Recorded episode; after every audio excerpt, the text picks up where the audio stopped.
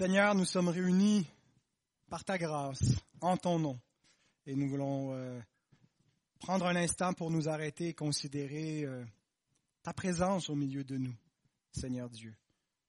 En particulier en ce matin, ce dimanche de Pâques, ce dimanche de la résurrection, Seigneur, qui euh, nous apporte tous les espoirs, toute l'espérance, ô Dieu, que notre âme a besoin pour persévérer jusqu'à la fin. Et ce n'est pas une vaine espérance que nous espérons, puisqu'elle repose non seulement sur ta parole, mais aussi sur les actes que tu as accomplis, sur le salut achevé en Jésus. Seigneur, donne-nous de contempler Christ aujourd'hui et de goûter à cette communion avec lui, alors qu'il vient à nous au travers des, canaux de ta grâce que tu as prévus, Seigneur, pour nous permettre de rencontrer notre Sauveur. Et que cette page d'histoire nous aide à un peu mieux comprendre comment nous mangeons et buvons la chair et le sang de Christ lorsque nous prenons cette sainte scène, Seigneur, qu'au travers de cette controverse entre nos pères dans la foi, nous puissions réfléchir à ce que ta parole nous enseigne pour euh, être mieux édifiés sur le solide fondement de ta parole. Et c'est dans le nom précieux de Christ que nous te prions. Amen. Alors, dans notre dernier cours, euh, on a fait un survol de la vie de Zwingli. On est passé beaucoup plus vite. Là, on avait vu plusieurs sessions sur Luther, mais une seule sur Zwingli. On a vu, on a comparé les contextes euh, différents avec euh, entre Luther et Zwingli. On a vu la réforme à Zurich, le contexte de cette réforme, l'affaire des saucisses, et on a vu aussi la mort prématurée euh, de Zwingli en 1531 dans une bataille armée contre euh, les, troupes catholiques. Alors aujourd'hui, on va revenir sur la relation entre Zwingli et Luther, merci, euh, et une tentative de rapprochement qui a été faite pour réunir les, les protestants sous une même bannière, sous une même foi. Et on va voir en fait l'échec de l'Union protestante. Alors, il est important de rappeler un petit peu euh, la différence entre notre contexte à nous et celui des réformateurs, certaines différences, parce qu'on pourrait être porté à les juger assez sévèrement. Euh, pour nous, ce qui est le cœur de la réforme, c'est des questions de sotériologie, les questions de salut, euh, et je pense que c'est effectivement le cœur de la réforme. Euh, mais euh, pour nous, la question des sacrements est assez secondaire. Euh, il y a tout le reste qui est important, puis après ça, c'est comme un petit euh, ajout là, à notre confession de foi. Ben, c'est, dans notre confession de foi, mais euh, ça vient tard dans les, les éléments qu'on considère, les, les, sacrements. Et donc, on n'en fait pas une question cruciale. Pour eux, les sacrements sont au cœur de la réforme. On, la, réforme euh, arrive dans une conception où le christianisme est sacramentaliste, où finalement c'est via les sacrements que euh, nous recevons la grâce de Dieu et que nous recevons Christ, que nous recevons la régénération par le baptême et que nous euh, avons l'infusion de Christ en se nourrissant euh, de manière hebdomadaire de, de, de, son corps et de son sang. Et donc, euh, c'était la, conception du christianisme, elle est sacramentelle. Et euh, donc, c'est sûr qu'en réformant la sotériologie, ça a un immense impact sur la question des sacrements. bien que nous l'ayons évacué, qu'on ait presque tout réduit pour nous à, à, à la foi et à la à la prédication de l'Évangile, euh, ben les, réformateurs, eux, ont pas, pas, pas cette même, cette même approche. Oui, la, la proclamation de l'Évangile, elle est centrale, mais euh, la question des sacrements, elle est, elle est aussi centrale que la proclamation de la parole et le bon usage des sacrements est au centre également.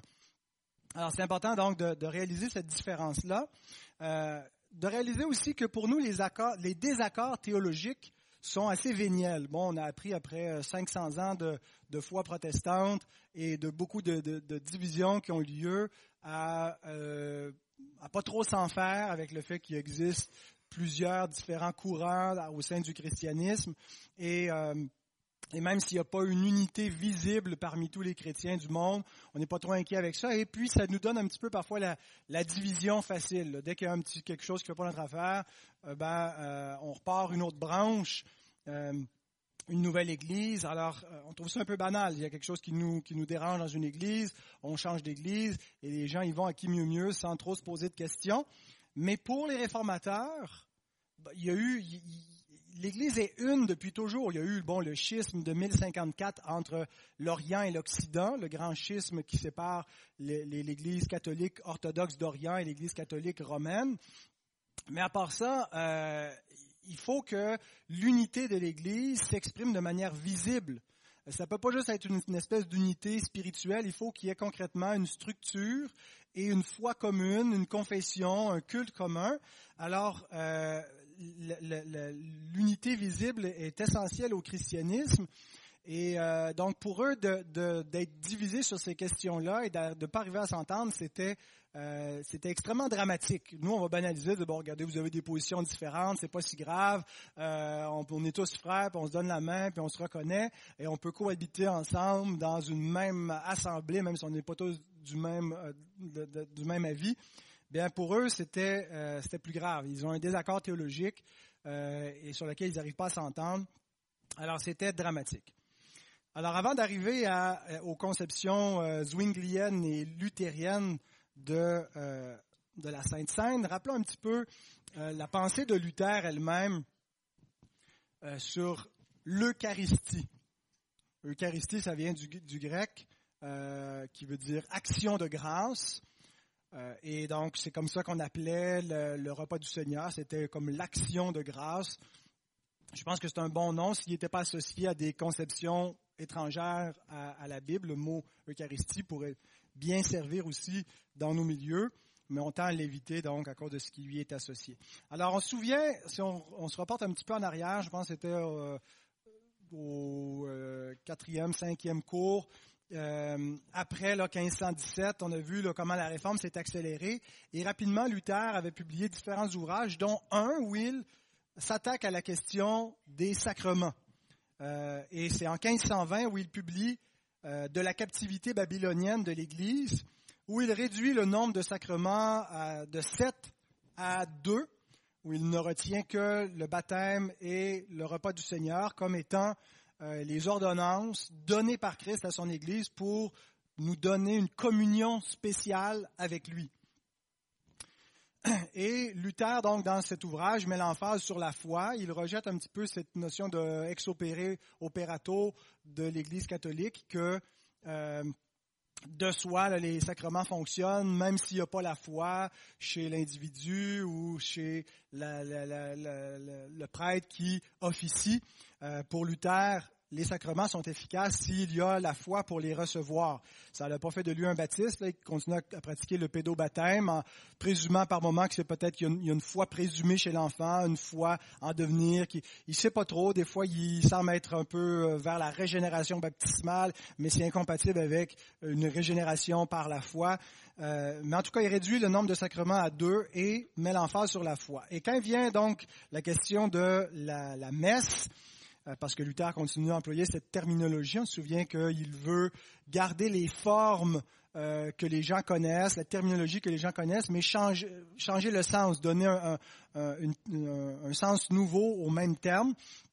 Et euh, donc, il, considère qu'il y a trois murs qui retiennent la, la, messe captive de, de conception étrangère à l'Écriture sainte. Euh, le premier mur, c'est le refus de la coupe aux laïcs. Euh, les, euh, les, catholiques donc communiaient et communient toujours sous une seule espèce. Euh, c'est pas donc qu'ils ont la moitié du corps de Christ, c'est que le Christ entier dans leur conception est contenu dans l'hostie, le corps et le sang mais il reste que les prêtres ont un petit quelque chose de spécial parce qu'eux boivent dans le calice et pas les fidèles. Donc, Luther euh, considère que c'est euh, que c'est un mur de captivité qu'il faut faire tomber et donner la communion sous deux espèces. Il s'attaque aussi à la doctrine de la transsubstantiation, l'idée que la substance du pain et du vin est transformé en vrai corps et vrai sang de Christ. Alors comment est-ce qu'on explique que si ça devient le corps et le sang de Christ, que ça goûte pas la chair, ça goûte pas le sang, mais ça goûte encore le pain? Euh, L'explication euh, que les, théologiens de la scolastique avaient, entre autres Thomas d'Aquin, c'est qu'ils prenaient euh, les catégories de Aristote, Aristote qui distingue entre l'essence et les accidents d'une chose, l'essence de quelque chose. Par exemple, le pain, euh, son essence est transformée. Il y a une transsubstantiation. C'est pas ses accidents, ses propriétés externes qui sont changées. Extérieurement, les accidents du pain demeurent du pain.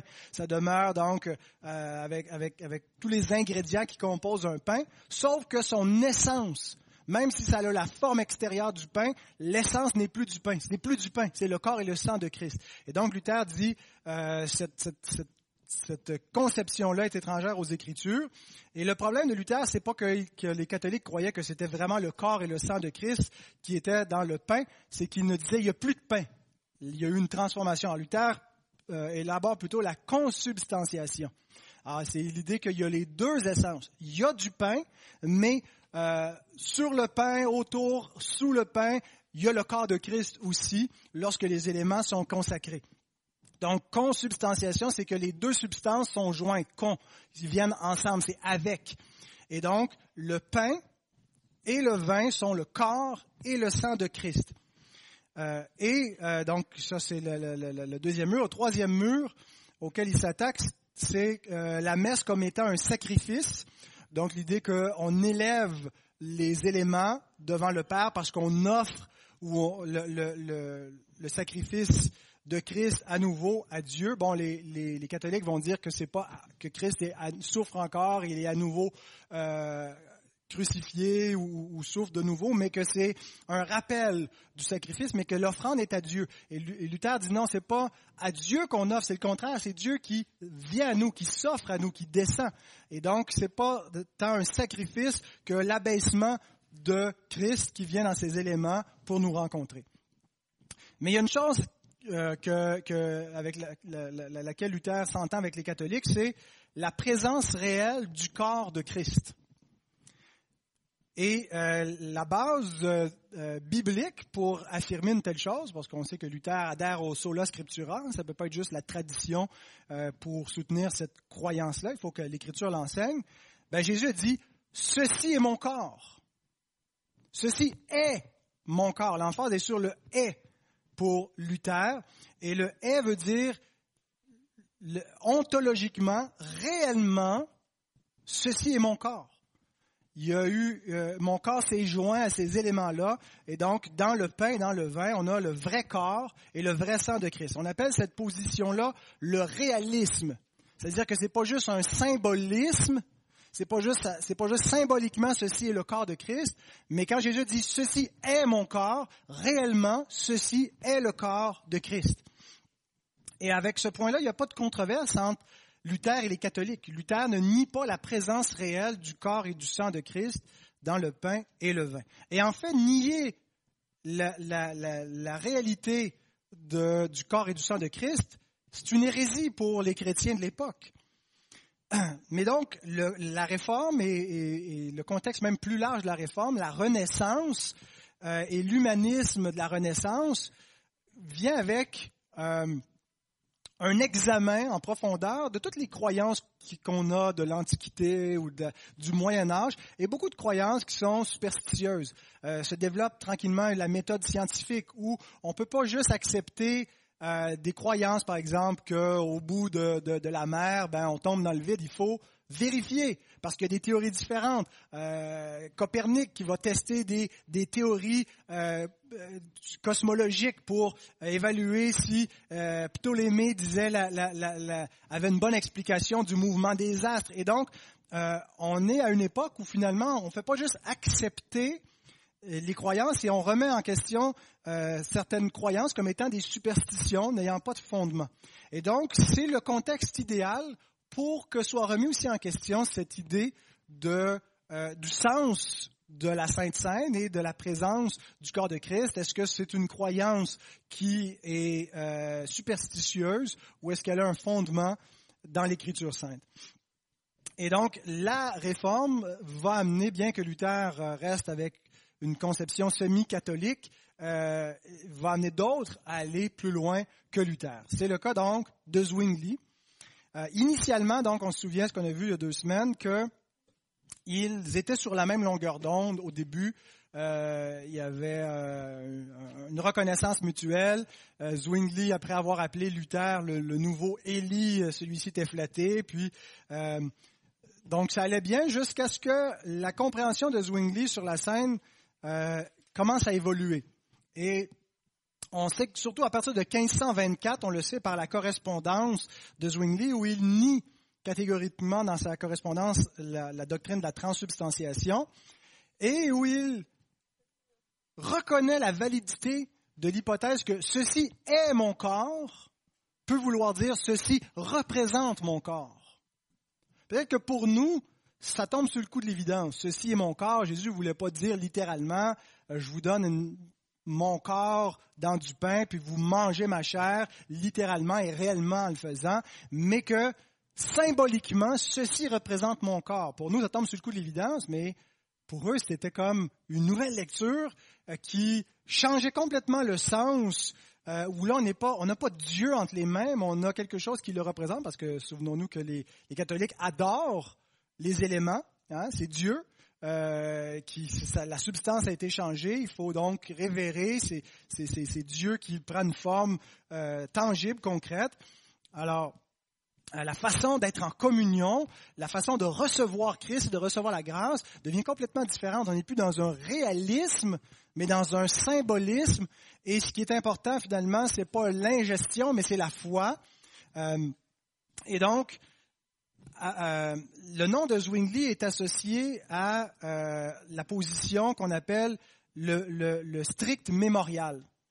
Maintenant, à savoir si Zwingli était vraiment zwinglien sur cette question-là, c'est une autre histoire, parce que, euh, sauf que il est vrai que le nom de Zwingli est associé à une vue de l'Eucharistie ou de la scène strictement symbolique et euh, comme un strict mémorial, alors que c'est pas certain que c'est tout ce que Zwingli voyait lui-même personnellement, sauf que euh, il a tellement mis l'emphase sur cet aspect-là et dans son débat avec Luther que euh, la position de Zwingli donc est généralement rappelée comme c'est juste un mémorial, rien de plus, rien de moins. Et à partir du moment où Zwingli a commencé à, à, publier dans ses écrits cette conception-là, ben, il est entré dans une longue diatribe avec Luther une diatribe qui continue encore aujourd'hui. Les deux hommes sont jamais parvenus à s'entendre et les deux camps sont jamais parvenus à s'entendre. Les luthériens, ceux qui sont fidèles à la pensée de Luther, demeurent opposés aux réformés, qui ne sont pas restés avec le strict mémorial de Zwingli. On va voir comment la position réformée va en partie avec Zwingli, mais se rapproche aussi de Luther, sans tomber dans le réalisme. Mais donc, euh, ils ne sont pas parvenus à s'entendre. Et une des raisons pourquoi ils ne sont pas parvenus à s'entendre, pourquoi est-ce que Luther a été si inflexible euh, sur sa position, c'est en, partie à cause de Karlstadt. Vous vous souvenez, euh, au retour de Luther, lorsqu'il a, passé un séjour euh, de presque une année dans la forteresse de Wartburg, il revient en 1522 à Wittenberg et il trouve Wittenberg dans le désordre. il y a des, les prophètes de Zwickau qui sont venus, qui euh, qui, sont, sont, au-delà de l'écriture, euh, qui ont des révélations directes. Euh, Thomas Munzer, qui est un autre fanatique, l'iconoclasme organisé, pas juste par les, les, les, les, rebelles, les, par, par, la faculté de théologie de l'université de Wittenberg, par Karlstadt lui-même qui organise des veilles où on va détruire des icônes dans, dans, dans, dans, l'Église et dans les, les, lieux publics.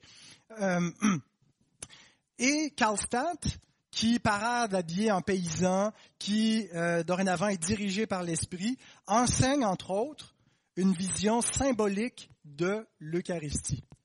Ceci est mon corps, c'est ceci symbolise mon corps. Alors pour Luther, le symbolisme de la Sainte Seine, la vision que la Sainte Seine est un symbole, rien de plus, est synonyme de fanatisme, de désordre, c'est une doctrine diabolique. Ça vient de, ces prophètes de Zwickau, de Karlstadt, qui euh, ont dérapé en cours de route. Et donc, euh, il faut se rappeler ça pour pas juger trop sévèrement Luther en disant qu'il était, donc bien inflexible et incapable de, euh, de vraiment faire une bonne lecture des Écritures et de reconnaître qu'il y avait encore des éléments superstitieux dans sa théologie. Euh, comprenons ce débat dans le contexte dans lequel il a eu lieu. On est toujours influencé par notre propre contexte historique, les propres événements qu'on a vécus, nos situations. Alors, la réforme ne pouvait pas continuer euh, sans rencontrer d'opposition. Euh, tôt ou tard, la, riposte officielle de l'Église catholique et, de l'Empire, du Saint-Empire germanique, qui officiellement est catholique, euh, allait venir. Et donc, il y a une pression qui augmente sur les, protestants et qui fait en sorte qu'ils ont besoin de, de s'assurer d'une protection. Et on a un des princes allemands euh, le prince Philippe de Hesse, qui a une brillante idée de faire une alliance politique entre les États protestants. Donc, que les princes et les villes qui adhèrent à la réforme puissent se coaliser ensemble et euh, que ce soit euh, dans le but d'une défense mutuelle, une sorte d'alliance militaire pour se protéger dans une éventuelle attaque des catholiques ou de Charles Quint. Mais l'obstacle à ce qu'il puisse y avoir une telle alliance, c'est un obstacle théologique. Il faut qu'on puisse s'assurer qu'on pense tous la même chose. On n'est pas tous exactement au même point dans notre progression de la réforme. Il n'y a pas une confession de foi commune qui unit tous ces gens. Il y a des figures importantes, Luther en particulier, qui euh, est, une des figures de proue qui dirige ce mouvement, mais il faut quand même qu'on puisse s'allier sur une base commune. Alors, euh, Philippe de Hesse cette idée de réunir les protestants en colloque euh, dans sa propre résidence au château de Marbourg euh, et d'inviter aussi les, donc les protestants suisses euh, de Zurich. Et donc, on aurait cette, alliance de, différents, différentes provinces de la Germanie et avec nos voisins du Sud, les Suisses, et on peut se protéger mutuellement.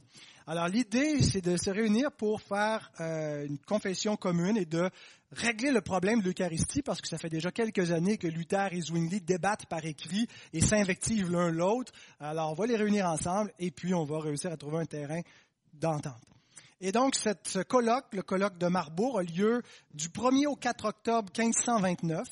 Euh, c'est une ville qui se situe, Marbourg, à 380 km de Wittenberg, 500 km de Zurich. Alors, c'est un, point à moitié central pour se réunir. Et donc, c'est la, résidence du Landgrave de Hesse. Philippe de Hesse, le Landgrave, c'est un des, titres de, noblesse. Et c'est vraiment un sommet protestant. C'est euh, le seul moment où les, les principaux euh, personnages de la réforme se sont tous réunis au même endroit, au même moment. Euh, bon, Calvin en fait pas partie parce qu'il était encore trop jeune, il n'avait que, 20 ans à l'époque, il n'est pas encore sur la scène publique, mais euh, on a un représentant du camp euh, allemand Martin Luther, Philippe Melanchthon, Andreas Osiander. Euh, chez les Suisses, on a Ulrich Zwingli, Jean Colampad. On a Martin Busser, qui était le, réformateur de Strasbourg. On se souvient qu'il a rapidement adhéré à la réforme euh, dans l'année qui a suivi, 1517. Il était présent euh, lorsque les, les Augustiniens se sont réunis à Heidelberg pour discuter, pour avoir une, une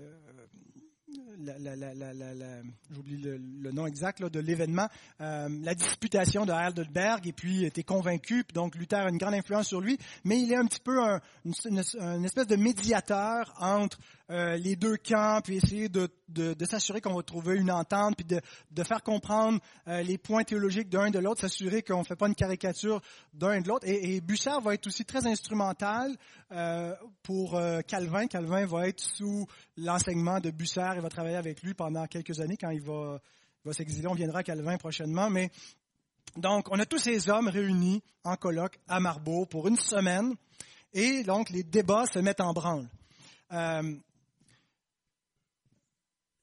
Ils débattent du sens de que signifie ceci est mon corps?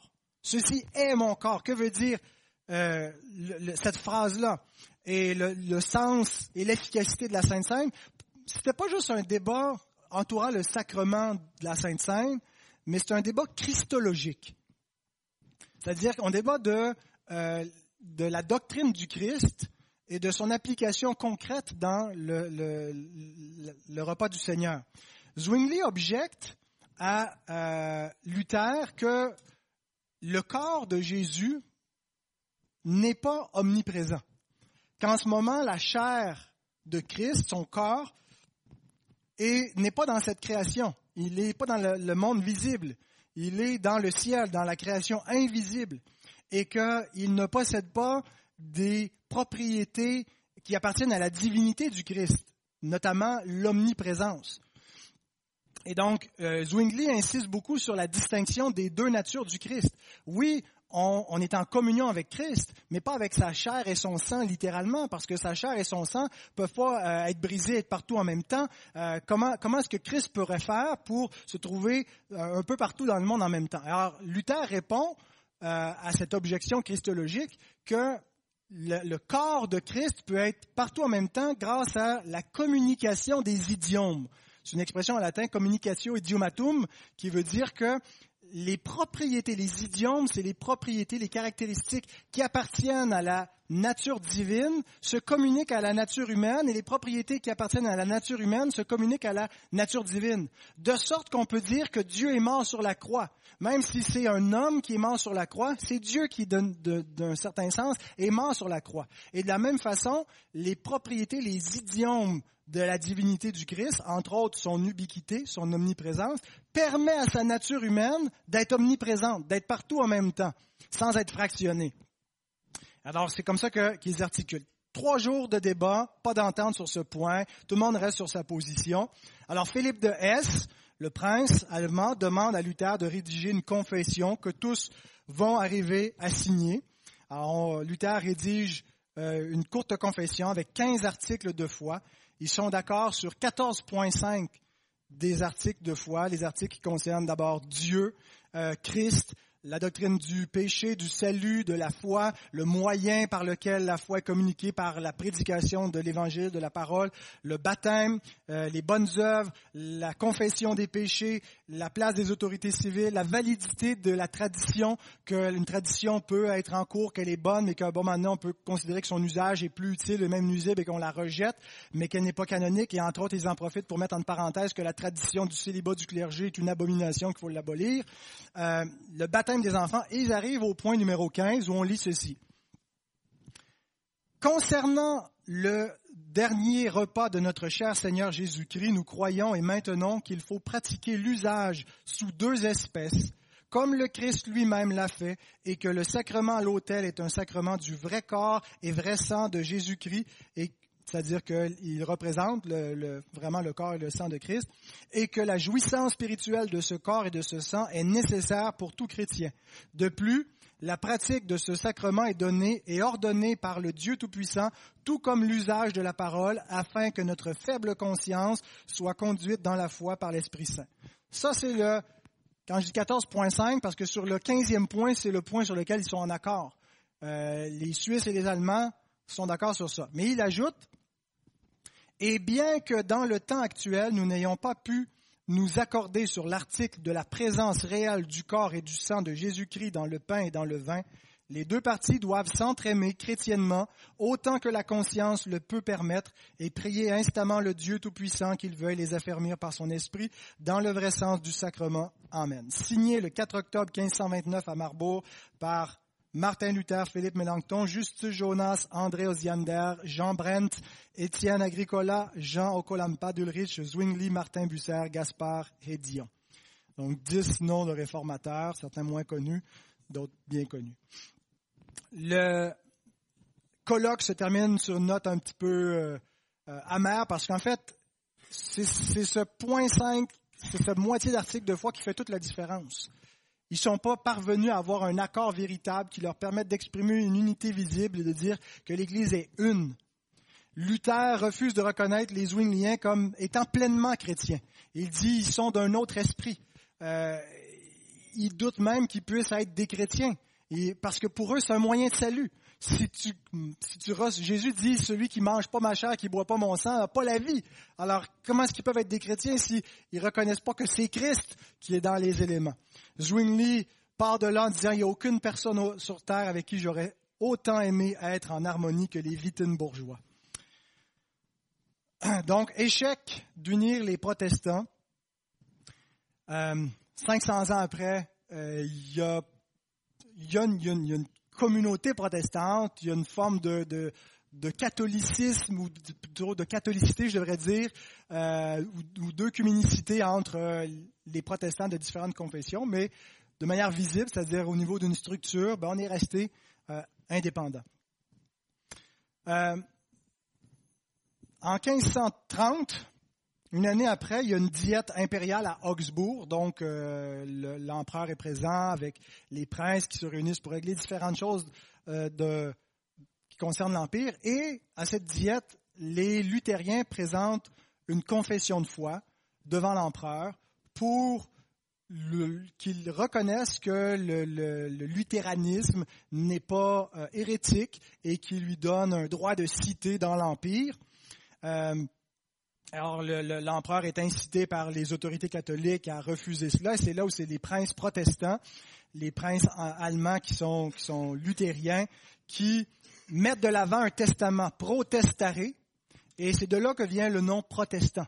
Euh, de ces princes qui ont résisté à l'empereur Charles Quint en disant donc qu'il euh, s'il devait mourir en confessant cette fois-là, que c'était là où il se tenait, et, donc le mot protestant, euh, c'est là son origine.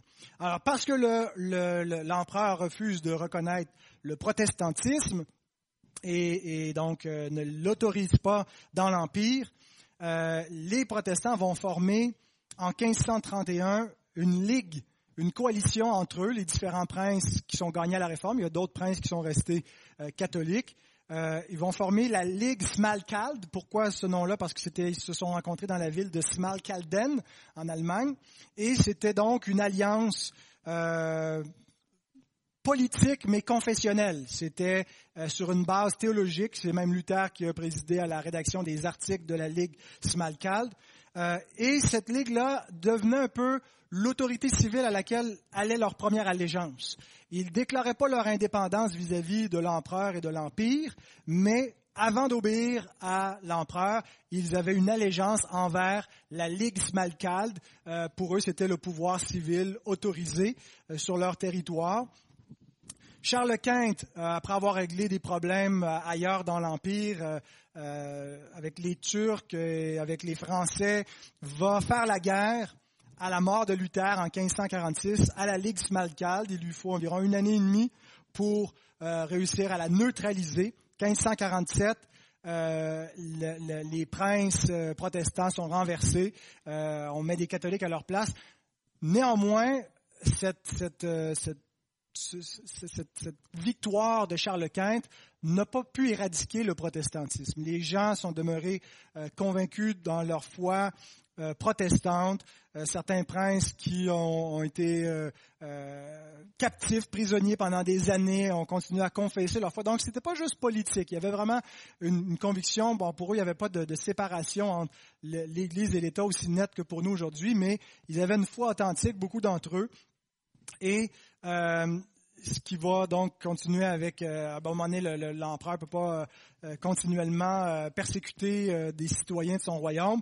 Et donc, il va y avoir en 1555 la paix d'Augsbourg, où le luthéranisme est officiellement accepté, c'est-à-dire que à partir de 1555, l'empereur et l'empire donc romain germanique autorisent qu'il y ait deux religions, le luthéranisme et le catholicisme. Les réformés ne sont pas reconnus à ce moment-là, éventuellement ça viendra. Euh, et donc c'est le début d'une forme de pluralisme. Ce n'est pas un pluralisme complet, c'est que dans un même territoire, il n'y avait pas deux religions. Si vous habitez sur le territoire d'un prince protestant, ben vous êtes dans un territoire protestant. Si vous allez dans un territoire d'un prince catholique, la religion est catholique. Euh, et donc, mais c'est pas sur le même territoire où il y avait deux religions. C'est ce qu'on a appelé la paix d'Augsbourg. Revenons à euh, l'impasse théologique sur la question de la Sainte Seine. Euh, je fais intervenir Jean Calvin parce que c'est avec lui que nous nous positionnons.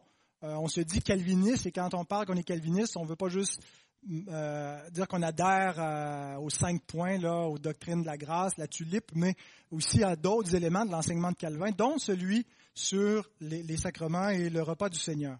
Donc, comme je le disais, Calvin était, était pas, euh, était pas encore sur la, scène publique, était un jeune étudiant quand tout ça avait lieu, avait 20 ans, mais bien sûr en a pris connaissance à mesure qu'il a, il a grandi, qu'il s'enlignait vers une carrière théologique, qu'il est devenu pasteur et théologien.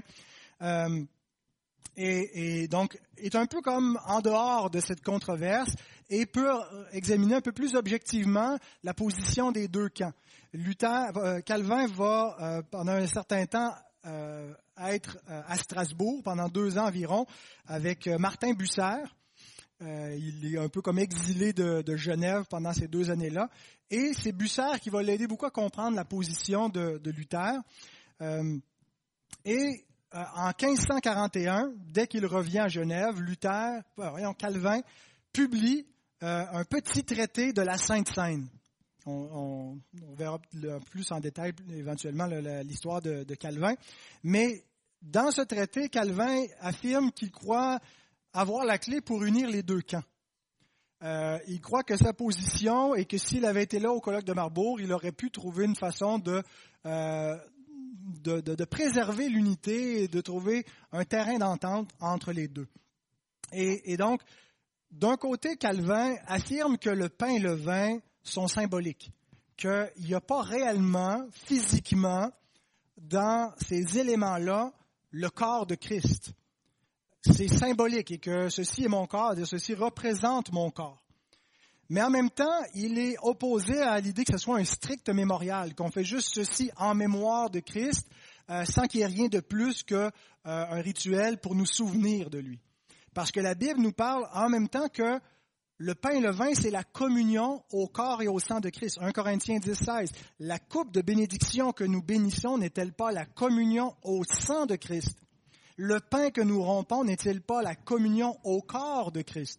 Alors nous communions littéralement avec le corps et le sang de Christ, mais pas via le pain et le vin. Le pain et le vin sont symboliques, mais quand on prend le repas du Seigneur, on a une communion avec le corps de Christ. Or, le corps de Christ est au ciel. Et Calvin reprend la même critique de Zwingli envers Luther, il l'amène un peu plus loin. Euh, et, dans ce traité-là, ah, avec beaucoup de doigté, de prudence, euh, Calvin parle à son professeur Martin Luther euh, et, le reprend en disant qu'il est dans l'erreur et il lui démontre pourquoi que la position luthérienne, en fait, pour fonctionner, doit s'appuyer sur une vieille hérésie. Et il montre que la position de Luther, en fait, c'est la vieille hérésie d'Eutychès, euh, qui était un, théologien euh, du 5e euh, siècle. Eutychès était opposé à un autre théologien du nom de Nestor. Le nestorianisme, c'était des controverses christologiques qui concernent le Christ. Le nestorianisme, c'était l'idée que en Jésus, on a un Christ humain et un Christ divin. On a une séparation de deux natures, de sorte qu'on a pratiquement deux Christ. Et Eutychès, pour combattre cette position-là, a, affirmé une sorte de monophysisme. Le monophysisme, c'est l'idée qu'il y a une seule nature, que le Christ n'a pas deux natures. Il n'est pas humain et divin, il est un mélange des deux. Il y a des propriétés humaines, il y a des propriétés divines qui sont mélangées ensemble, qui fait une troisième nature. Il est, il est unique de son espèce. Il est homme-dieu à la fois, mais c'est une troisième nature. Et la réponse à euh, Eutychès et le nestorianisme, c'est le concile de Chalcédoine en, 1500, en 451, qui dit que le Christ est une seule personne en deux natures qui existent sans confusion, sans mélange et sans séparation. Deux natures qui subsistent ensemble. C'est pas une troisième, ça, ça fait pas un mix pour faire une troisième nature. Il y, a, il y a deux natures en même temps, mais il n'y a pas deux personnes. Et donc, on appelle ça l'union hypostatique dans la personne, dans l'hypostase, dans l'hypostase et la personne de Christ, sont unies deux natures distinctes, mais qu'on ne peut pas séparer. Et donc, dès qu'on a le Christ humain, on a le Christ divin. Dès qu'on a le Christ divin, on a le Christ humain, sans nécessairement qu'il y ait euh, une, communication, par exemple, de l'omniprésence à la chair de Christ par sa divinité. Et, donc, Chalcédoine, c'est le concile auquel on se réfère pour comprendre comment euh, les, théologiens orthodoxes ont affirmé la nature les deux natures du Christ dans sa personne. Et donc, Calvin démontre que la position luthérienne transgresse l'orthodoxie de Chalcédoine, euh, qu'elle est, euh, qu'elle est erronée sur ce, ce plan-là. Et donc, la position de Calvin sur le repas du Seigneur, c'est de dire, quand on prend le repas du Seigneur, la Bible dit qu'on est vraiment en communion avec le corps et le sang de Christ, mais voici comment. Le corps et le sang de Christ sont au ciel. C'est la chair glorifiée du Christ, et quand on prend le pain et le vin, on est en communion avec la chair glorifiée du Christ par le Saint-Esprit. C'est pas euh, c'est pas la chair qui descend du ciel, c'est le Saint-Esprit qui fait le lien entre le sacrement et nous, entre, entre le sacrement et le ciel, pour qu'on puisse être vraiment en communion avec le Christ glorifié on est, on est unis à lui, on fait un avec lui, on est en communion avec un Christ dans la gloire. Et donc, de sorte que si quelqu'un mange et boit ce, pain, ce vin, il s'approche pas juste de quelque chose qui est un mémorial qui n'aura aucun effet il va prendre un jugement contre lui-même parce qu'il n'est pas dans une disposition de foi qui le met en communion avec Christ, mais ça retombe sur lui comme un jugement. Mais pour ceux qui sont dans la foi et qui sont unis à lui, c'est un moyen de grâce, de bénédiction qui leur assure qu'ils sont en communion avec celui qui est dans la gloire, qui est exalté, qui a la vie éternelle, qui les protège, qui les garde, qui les préserve. Et c'est comme ça donc que les réformés euh, confessent le, le sens du repas du Seigneur. Le camp luthérien n'a pas adhéré à cette position.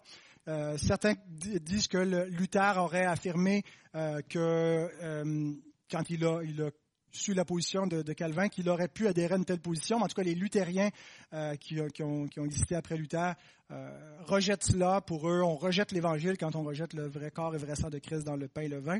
Mais les Zwingliens, finalement, eux, ont adhéré et tous les réformés sont sur cette même conviction que c'est de cette façon-là qu'on est unis avec Christ par le, Saint-Esprit qui lui a été donné comme homme glorifié qui permet donc de nous mettre en communion avec son corps et son sang.